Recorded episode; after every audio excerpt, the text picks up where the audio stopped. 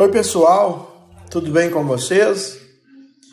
Moçada, iniciando mais uma semana letiva, temos como proposta de aula, conforme relatado na última aula, semana passada, a continuidade do ilícito da receptação, precisamente os artigos 180 e 180A do Código Penal. Na semana passada, vocês vão se recordar, nós fizemos um apanhado geral do conceito de receptação, contido especificamente no caput do artigo 180. Em síntese, receptação trata-se de adquirir, receber, transportar, conduzir, ocultar, em proveito próprio ou alheio, coisa que sabe ser produto de crime, ou influir para que terceiro, de boa fé, adquira, receba ou oculte. Além desse conceito abordado na semana passada, fizemos a análise das elementares do tipo penal receptação.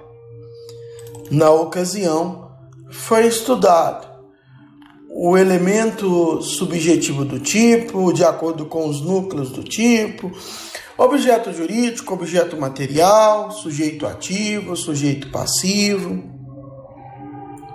ação penal, juízo competente, e o organograma da receptação foi onde paramos na semana passada. A receptação, de acordo com o organograma, ela é dolosa e sendo dolosa, que está contextualizada na hipótese em que o chamado receptador sabe que aquela coisa é produto de crime. A receptação dolosa se divide em simples e qualificada. Na receptação dolosa simples, nós temos a própria, que é a primeira parte do caput do artigo 180, e a imprópria, segunda parte do caput do artigo 180. Na sequência, ainda a receptação dolosa, nós temos três espécies de receptações qualificadas. No exercício de atividade comercial ou industrial, primeira espécie. Receptação de bem público, segunda espécie. E receptação de animal, terceira espécie redação determinada pela Lei 13.330 de 2016, artigo 180-A. Na sequência, foi apresentado neste organograma a receptação culposa, nos exatos termos do parágrafo 3 do artigo 180. Receptação culposa que, pela natureza da coisa, pela desproporção entre o valor e o preço e pela condição de quem oferece, deve o receptador presumir que aquela coisa é produto de crime. Finalizando o organograma, mais uma vez foi reiterado, nos termos do parágrafo 4 do artigo 180, que a receptação é um crime autônomo é dizer, embora o objeto material da receptação seja produto de crime, logo tivemos um crime anterior, a receptação é purível, ainda que desconhecido o autor do crime anterior ou isento de pena, este autor do crime anterior. Por fim, foi abordado o perdão judicial, foi citado na realidade.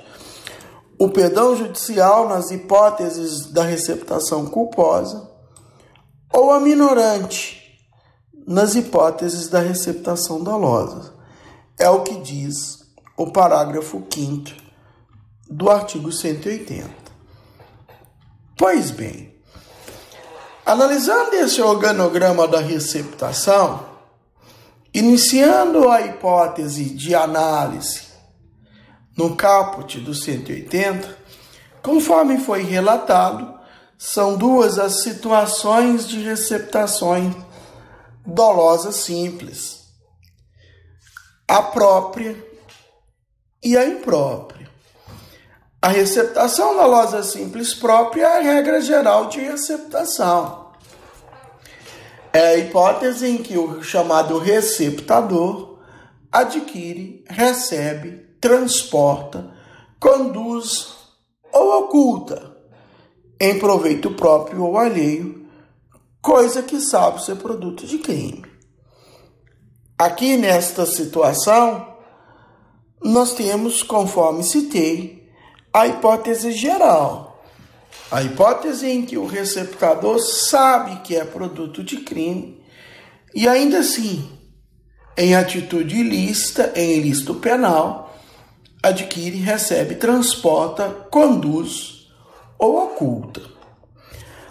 A novidade na temática de receptação dolosa simples está na imprópria, na hipótese em que o chamado receptador influi para que terceiro de boa fé adquira, receba ou oculte.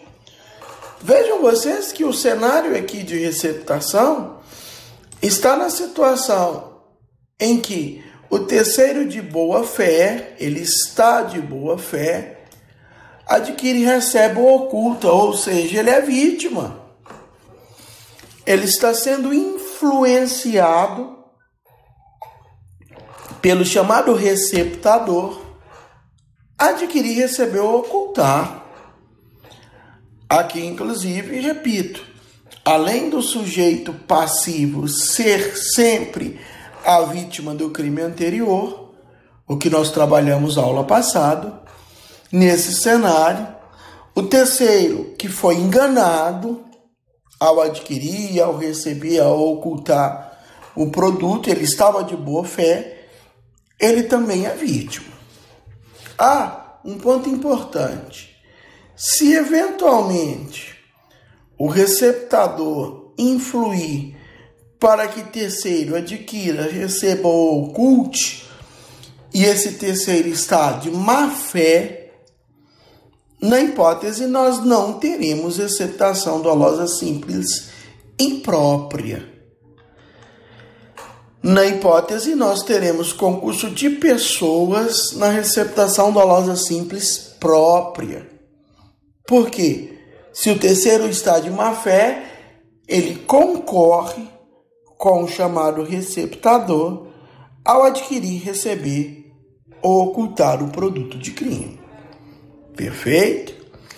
Estas hipóteses de receptações são de receptações simples, são receptações do caput do artigo 180, respectivamente Receptação dolosa simples própria. Primeira parte do artigo 180. Receptação dolosa simples imprópria. Segunda parte do caput do artigo 180. A pena é de 1 a 4 anos e multa, reclusão 1 a 4 anos e multa. Vejam vocês, considerando a pena mínima um ano, cabe susci processual, cabe suspensão condicional do processo, desde que atendidos os requisitos do artigo 89 da Lei 9099. Um dos requisitos é pena mínima, igual ou inferior a um ano. Na hipótese, nós temos a pena de um ano.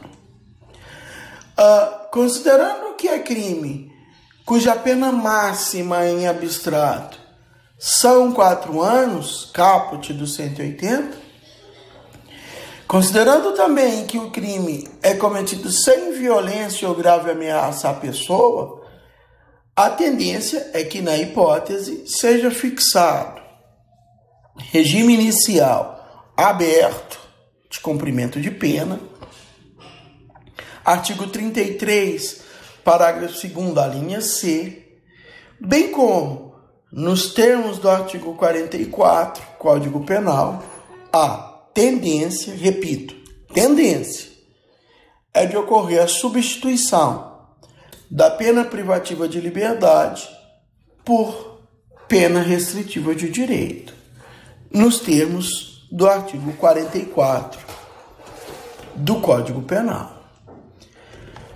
Um pouquinho mais, adentrando agora na receptação qualificada. A diferença básica, concreta, desta receptação qualificada, parágrafo 1 do 180, para a receptação regra geral, a dolosa simples própria, é que, nesta receptação qualificada, o chamado receptador está no exercício de atividade comercial ou industrial. Vejam vocês que no contexto aqui está punindo com maior rigor a circunstância em que o receptador adquire, recebe, transporta, oculta, enfim, coisa que sabe ser produto de crime na atividade comercial, na atividade industrial, certamente né, esse receptador irá colocar o produto receptado à revenda na produção comercial, na atividade industrial. Por isso que surge o contexto aí uh, da receptação qualificada. Vejam vocês que nos termos do parágrafo 2 do 180, onde temos uma norma penal explicativa, esse exercício comercial, de atividade comercial, pode ser considerado qualquer comércio irregular, clandestino, inclusive aqueles exercícios, exercidos desculpe, em residência, em fundo de residência. É dizer, uma situação clara em que o legislador penal pensou em punir com maior rigor as atividades clandestinas de fundo de quintal. Por exemplo, só a título de exemplo, as chamadas oficinas de desmanche um sujeito que compra e revende peças de veículos automotor que foram anteriormente objeto de crime, objeto de furto, de objeto de roubo. O veículo automotor foi furtado, foi roubado, levado, no exemplo narrado, para uma oficina de desmanche e ali é desmontado, é desmanchado o veículo automotor e as peças unitárias, em unidade, são colocadas à revenda. Assim como as peças acessórias, o toca-CD, o som, os pneus, etc, etc. Enfim, é um exemplo clássico do exercício irregular, clandestino, de atividade comercial em fundo de residência. Agora vejam vocês, a pena lá da receptação simples que falamos no início, 1 a 4 anos. A pena agora desta receptação qualificada, parágrafo 1 do 180, já é de 3 a 8 anos. Não cabe suci processual, a pena mínima já são 3 anos. Há uma tendência do regime inicial de cumprimento de pena ser o semiaberto, eventualmente o aberto, ou em último caso até fechado, dependendo da característica do condenado, além da pena cumulada de multa a ser aplicada. Multa essa que é computada, que é somada nos exatos termos do artigo 49 do Código Penal. Perfeito? Uh, esta receptação qualificada ocorre com muita frequência, do ponto de vista prático, em algumas empresas também. Certa ocasião, uh, uh, eu constatei, eu fiz a defesa, por exemplo, de um gerente de um supermercado que foi denunciado por ter adquirido produto de crime. Ele comprou algumas caixas de latas de óleo, óleo de cozinha, óleo de soja, perante o revendedor de praxe. Porém, dias depois, a polícia foi no seu comércio e, e, e disse, e apresentou, e constatou que, aquela, que aquele lote de latas de óleo foi produto de crime.